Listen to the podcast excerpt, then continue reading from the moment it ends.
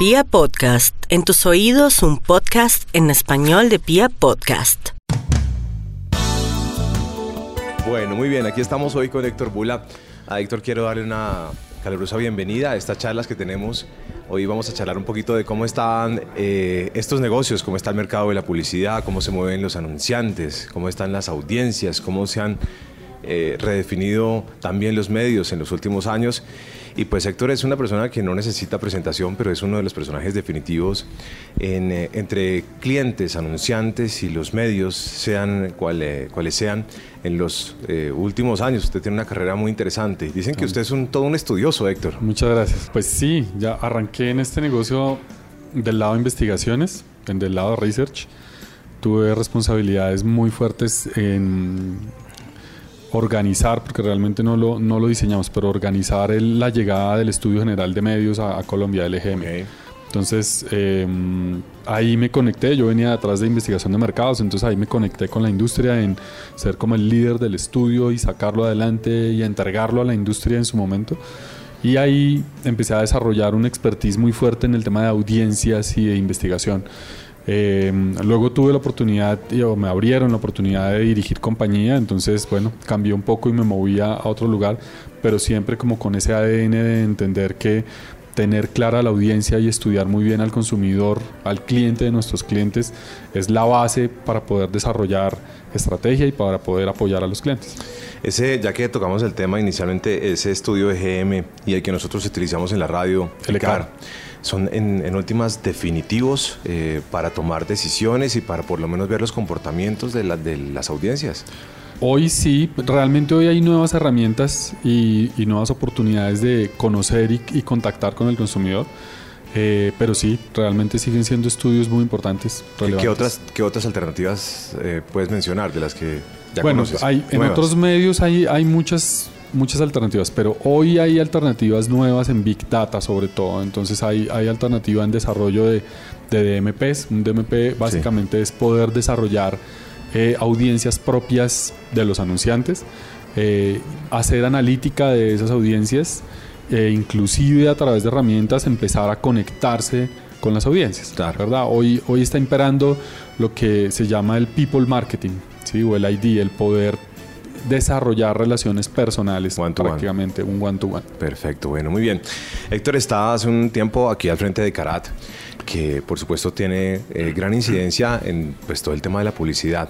¿Cuáles han sido sus aciertos aquí eh, al frente de esta empresa y cuáles han sido los grandes desafíos? Bueno, esta empresa la fundamos en el 2012.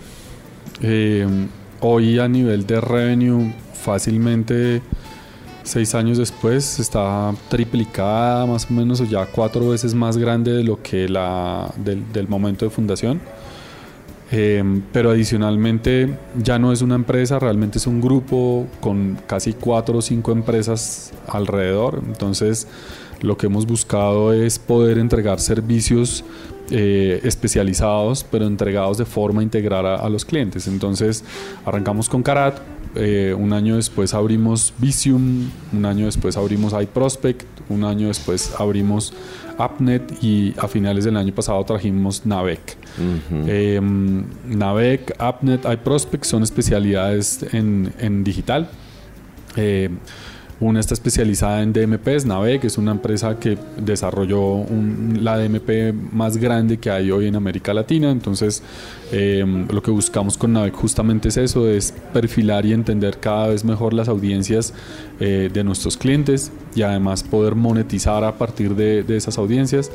AppNet, que es eh, un desk eh, help que lo que ayuda básicamente es a em, profesionalizar y desarrollar toda la compra programática y de espacios programáticos de los clientes y hay Prospect que está especializado en el último tercio del funnel, entonces se concentra mucho en performance, en poder desarrollar acciones eh, desde, desde plataformas digitales que garanticen eh, conversiones. Las otras marcas son marcas de medios, por supuesto, que también han evolucionado mucho. Visium han evolucionado y hoy están paradas mucho en analítica de audiencias y desarrollo de conexión de consumidor a través de Big Data. Bueno, muy bien. En los últimos años, la gente en la calle se ha quejado un poco y dice, estos dos, tres últimos años han sido mucho más difíciles eh, y se habla en general, para la economía en general, y esto lo escucha uno desde una persona que gana un salario básico hasta gente que tiene otras posibilidades.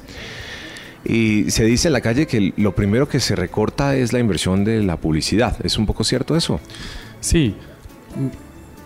Yo te cuento un poco lo que yo veo desde arriba, pues en inversión, por lo menos en el mercado. Nosotros llevamos ya cerca de cuatro años con decrecimientos en inversión. Así el PIB esté al 2 o al 3 o lo que sea, de todos modos, sí ha habido una contracción económica que a nosotros nos ha afectado muchísimo porque nosotros traemos caídas mercado completo que están cercanas entre el 8 y el 10 continuados en los últimos 4 o 5 años. Sí. Lo que pasa también es que eh, yo creo que parte del tema tiene que ver, por supuesto, con todo el movimiento del crecimiento de plataformas digitales, en donde además de que las inversiones son menores, eh, también estamos encontrando que hay otras alternativas fuertes para poderse conectar con consumidor que seguramente ayudan al anunciante a que no genere gastos mayores en inversión publicitaria, que son todos los medios propios. Pues. Claro. Y el entorno general, es decir, la gente habla de la política, la situación del país, el proceso de paz, todas esas cosas crean incertidumbres a nivel económico referentes a la publicidad. Sí, sí, yo, yo le diría que sí, pero, pero también yo, yo siento algo que como paralelo un, poco a lo que a lo que uno vive aquí en Bogotá con la seguridad. O sea, a uno le dicen, cuando pregunta a uno por la, por, por, la economía y qué está pasando en Bogotá, y entonces todo el mundo se queja. Sí. estamos mal y eh, la movilidad es complicada y tal. Y uno le dice, bueno, pero ¿a usted cómo le va? Ah, no, a mí me va bien. ¿Y usted cómo se siente en su casa? ¿Seguro o no seguro? No, sí, yo me siento muy seguro. Yo siento que algo de eso pasa, es decir, como que sí nos quejamos mucho, pero en realidad nos estamos moviendo y el negocio está evolucionando y, y, de alguna manera hay muchas oportunidades. ¿sí? Yo traigo un negocio que viene creciendo, así como viene creciendo la inversión, sí. yo vengo creciendo a tasas del 20% anual. Claro. ¿sí? Entonces hay oportunidades y hay, hay espacio en el que uno crece y se mueve y, y, le va bien. Usted maneja algunas cuentas, entiendo yo. De, de, pues de multinacionales eh, y ellos destinan platica para Colombia. ¿La platica que destinan para Colombia es importante? Muy importante. Sí, sí, sí, sí, claro. Yo pues manejo varias cuentas globales de hecho, hoy mi portafolio de clientes está parado ya en cerca de un 70% de cuentas globales, con negocios globales, en donde mm, sí, los presupuestos son importantes. Bueno, muy bien. En los últimos años, pues ese ya, lo, ya lo tenemos clarísimo. Em, tenemos una cantidad de nuevos medios, los medios tradicionales eh, siguen siendo parte de este negocio y ahora se hace como un mix, ¿no? Como una mezcla de cuando, me imagino cuando usted, un, anunciante, le, pregunta qué hacer, pues hay un mix y hay una cantidad y una alternativa de cosas, ¿no? Sí. Em, en esta nueva llegada de nuevos medios, ¿cómo, ¿cómo ve usted los medios tradicionales, particularmente a la radio, frente a todo lo nuevo que está llegando? Em, bueno, varios temas ahí. Uno, Em, yo creo que la radio primero ha logrado defenderse mucho en, el tiempo. Eh, llamémosla la arremetida de alguna manera de las plataformas digitales. Em, su localidad es tremendamente relevante, es muy importante. Eh, digamos que los medios digitales traían la inmediatez que la radio ya traía y ya tenía, entonces es, no, no es un espacio al final que en donde sacan al medio del lado, no, realmente la radio tenía esa y tiene esa gran ventaja y es que sigue siendo inmediata. Para mí en realidad lo que creo es que los medios digitales le han abierto más oportunidad a la radio porque los permiten, les permite conectarse inclusive en un real time más fuerte con las audiencias, con lo cual yo creo que la radio realmente se ve es beneficiada completamente de todo este proceso de transformación digital. ¿sí? Eh, y la tecnología está posibilitando, por ejemplo, esto que estamos haciendo con usted hoy, y es todo este desarrollo de podcast eh, se está volviendo un espacio rico, tremendamente importante para el medio y abre un terreno, pues para mí es como un océano azul que estamos Sí. empezando a, a- a- a desarrollar y que estamos empezando a conquistar y a descubrir. Entonces, lo que creo es eso, es que realmente está llena de posibilidades para desarrollarse y para seguir creciendo. Antes de que hablemos del podcast, ¿qué, qué tienen los medios tradicionales que nunca van a tener los nuevos medios? No sé si esa pregunta sea muy arriesgada. No, sé, no sé si, por ejemplo, la radio eh, o los grandes o los medios tradicionales sean unos validadores de marca, por ejemplo, eh, unos grandes validadores de marcas hablando de, de anunciantes, no lo sé.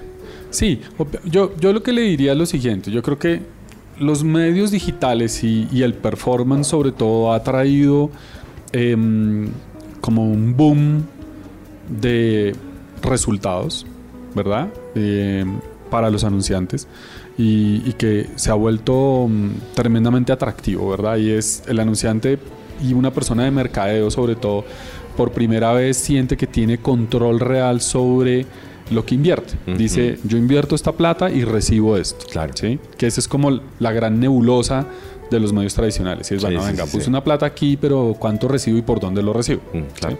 Aunque como- había un visibility, tal vez, ¿no? Exacto. Muy grande. Pero hoy lo que yo creo que también empiezan a ver los anunciantes es la fuerza de tener una marca construida para poder resolver el tema de performance. Sí, es como que nos estamos devolviendo un poco diciendo, venga, esto no es solamente resultados, no es solamente que usted venda y venda y venda, es que si usted no construye una marca sólida, y, y hoy es más complejo todavía, si Claro. usted no logra conectarse muy bien con el consumidor, engancharlo muy bien y que el consumidor realmente quiera la marca, pues este espacio de acá los resultados no se van a dar. Claro. Entonces ahí los medios tradicionales vuelven a retomar mucha fuerza porque son constructores de identidades y son constructores de marca. Principalmente hoy, por supuesto, y sigue siendo muy fuerte, pues por el alcance y la gran masividad, Masividad. Que, que logran tener frente a muchos medios digitales. Sí. En ese escenario, con las palabras que usted tiene, yo no sé, el forecast, el, el- el pronóstico que uno puede hacer, es que en definitiva nos vamos a ir todos de la mano durante muchos años, tal vez. Vamos a, a irnos en un 50-50, 60-40, es decir, eh, va, va a ser un mix y un matrimonio que, que tiene que ser perfecto por lo menos, no sé, 5 o 10 años hasta que las cosas tal vez cambien un poco más fuertes o así lo vamos a ir. Perfectamente, perfectamente. Yo, yo le diría algo más. Mire, yo, yo estoy viendo hoy algo súper interesante y es como además el ATL y el offline, llamémoslo así, se vale de la tecnología para poderse conectar también y desarrollarse. No necesariamente para conectarse en digital, no necesariamente, pero sí para validarse. ¿sí? Entonces, hoy, claro, me, yo, un medio como radio o inclusive pensando en anunciantes, pues un, un retail, me, me apoyo en la tecnología para validarme frente a un Amazon, por ejemplo. ¿sí? O sea, un retail que dice, pucha, va a llegar Amazon a Colombia y me tengo que preparar porque estos tipos se comieron a... Sí, a todo se el están mundo. chupando a todo el mundo en Estados Unidos. ¿Cómo hago para... Están que llegan, ¿qué es lo que va a pasar cuando lleguen y cómo hago yo para defenderme? Yo creo que hoy, hoy eso ha evolucionado y es, hay, hoy las- los retail tienen muchas oportunidades con data y con tecnología para empezar a competir. ¿sí? ¿Por qué? Porque pueden empezar a medir mucho mejor la rentabilidad de su negocio, porque pueden empezar a jalar al consumidor y llevarlo a punto de venta, porque si generan una experiencia válida y diferencial en punto de venta, vuelvo otra vez al tema de marca, seguramente eso se vuelve tremendamente relevante e importante para, para el consumidor. ¿sí? Y Claro. no solamente entro a una plataforma, Amazon, y voy y busco un producto y compro el producto, el producto me llega al otro día. ¿sí? Eso es un poco lo que, lo que uno empieza a darse cuenta que, que se empieza a, a tomar más relevancia. Y tiene que ver también pues, con la transformación digital de los negocios, ¿verdad? La transformación digital de un negocio no está parada necesariamente en que yo tengo que tener un e-com, sino también tiene que estar parada en yo cómo logro eh, sacarle provecho a la tecnología para construir una nueva relación significativa con mi cliente. Ok, bueno, muy bien. Allá habla usted aprovechar muy bien la tecnología. Eh, pero ayer, por ejemplo, ayer, por ejemplo, se lanzó en Colombia Facebook Dating. Y los medios, a veces vemos, los medios tradicionales, vemos sobre todo a Facebook y a Google como unos gigantes de toda esta operación. Son dos animales bien grandes. Entonces, eh, yo no sé, cuando uno los ve y cuando uno ve todo lo que hacen y las cifras que generan y los movimientos tan, tan globales, uno a veces se siente chiquitico y siente que, que, que va a llegar el día en que tal vez nos aplasten. No sé, ¿usted qué piensa? Sí. Yo lo siento como parte de una curva. Sí, es una, es una curva que está creciente, por supuesto, y, pero yo siento, por ejemplo, yo veo que la curva ya empezó a perder su tasa de crecimiento. Y hay unos temas tanto en Google como Facebook que por lo menos nosotros desde publicidad y desde mercadeo ya empezamos a cuestionar, ¿sí? Y que ayudan a que, a que uno también empiece a abrir otras alternativas. Claro. ¿sí?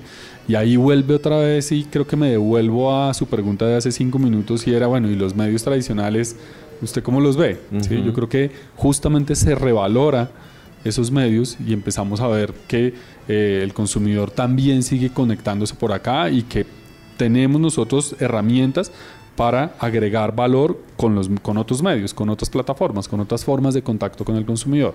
No podemos ser exclusivos en Google y en Facebook en estos momentos para conectarnos con un consumidor. Realmente hay muchas alternativas.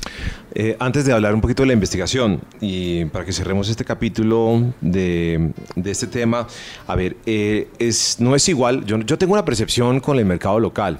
Eh, usted maneja grandes anunciantes.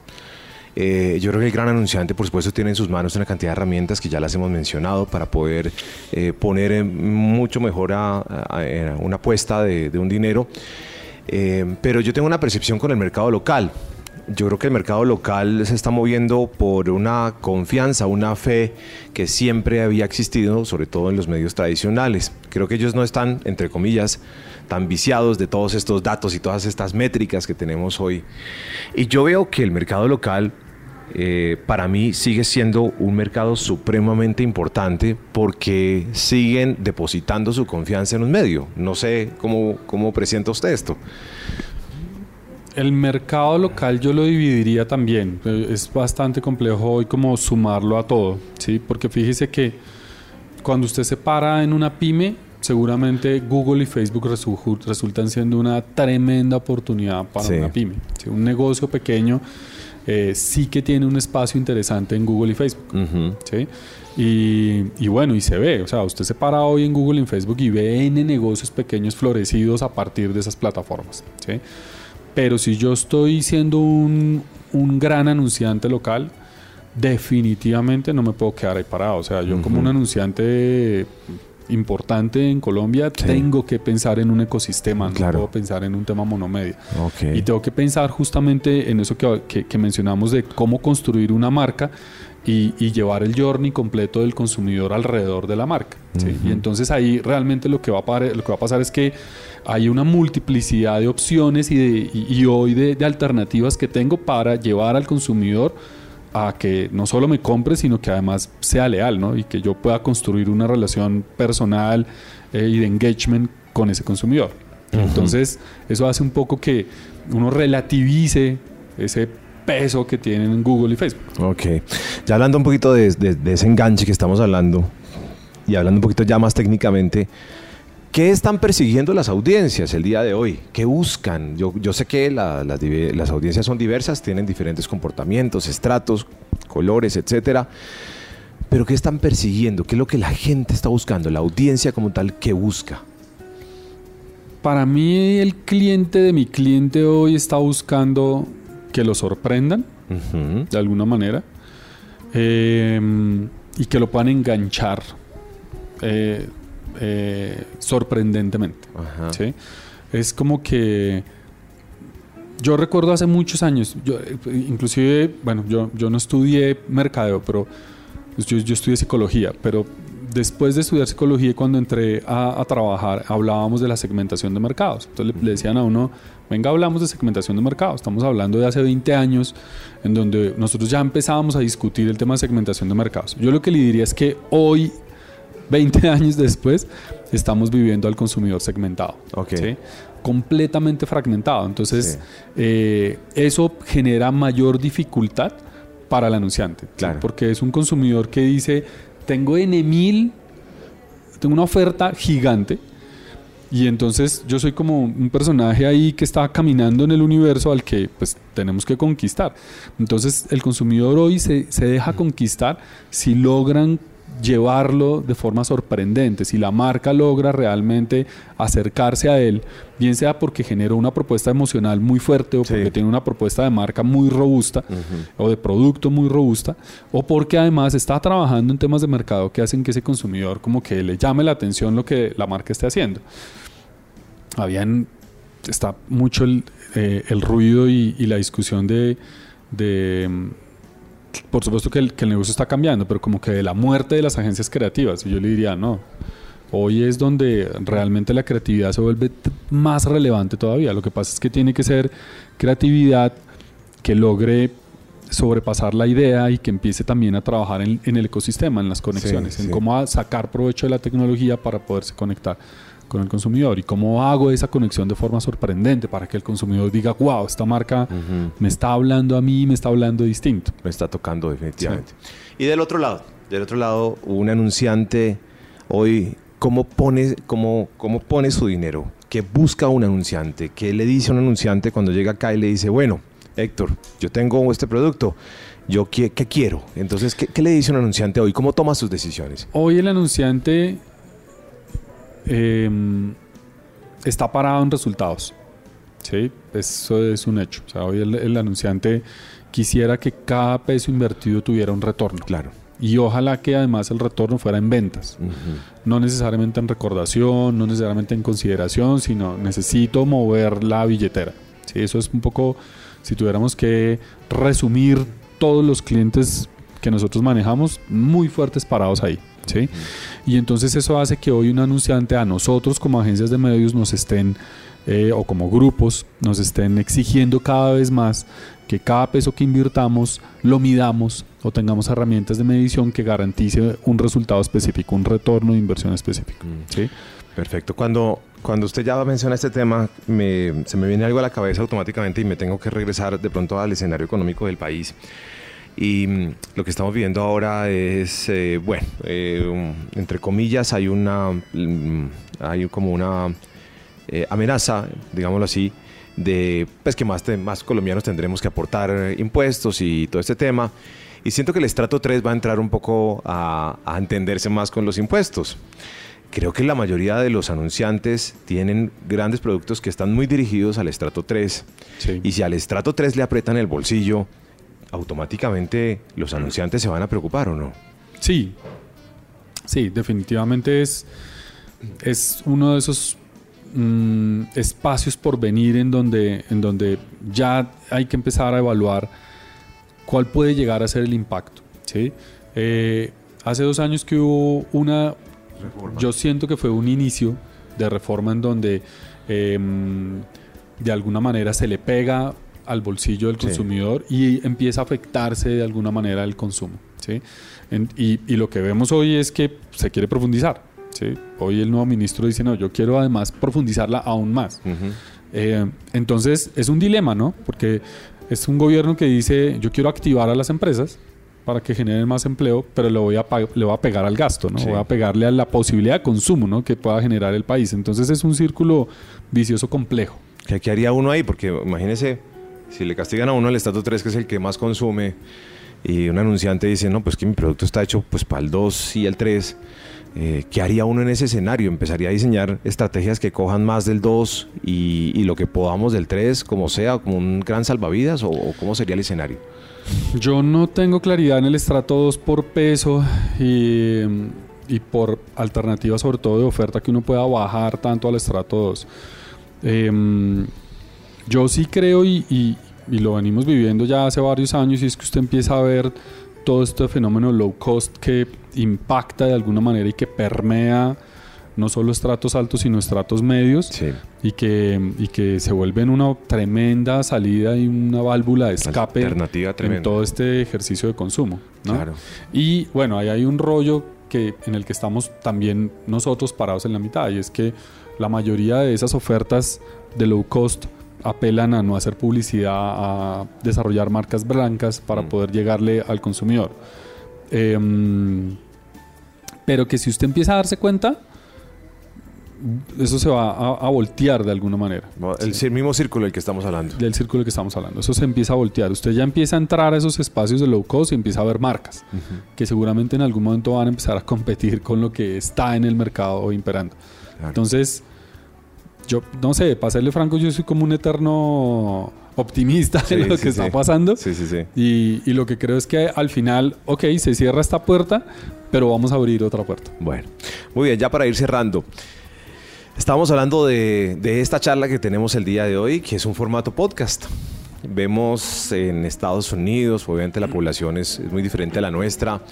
Vemos en Brasil, vemos en España, que el consumo de audio, eh, particularmente llamado podcast, pues viene teniendo una incidencia importante. Uno ve podcasteros en Estados Unidos que tienen programas eh, de dos horas de charlas y tienen 9, 10, 15 millones de descargas. ¿Cómo, ¿Cómo se está familiarizando usted con el tema del podcast? Pues mire, yo arrancaría de una base eh, tradicional, la radio.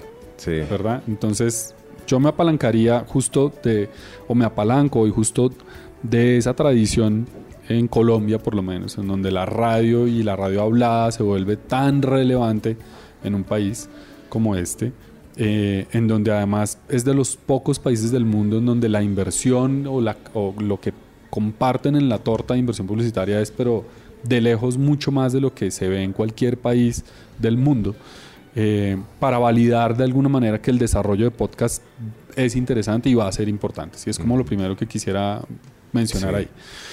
En el segundo espacio, lo que veo también es, es un cliente o un consumidor que eh, está buscando esas nuevas formas de conectarse y que el espacio de audio se vuelve tremendamente relevante para conectarse con una marca porque además está ocupado con la vista o bien usando un teléfono o bien moviéndose en un automóvil o haciendo una cantidad de cosas que, que le impiden de alguna manera pensar que tiene que estar en un YouTube a toda hora viendo Claro. videos. ¿sí?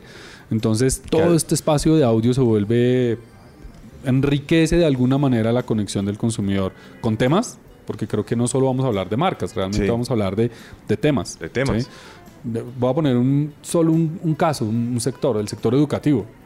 Pucha, todo lo que se puede desarrollar ahí y que hoy se desarrolla, porque hoy usted empieza a ver oferta de educación virtual en muchas universidades con una, canti- una penetración altísima, estrato 3, estrato 2, penetración muy fuerte en donde probablemente todo este proceso de podcast eh, va a ser, pero crítico, Claro.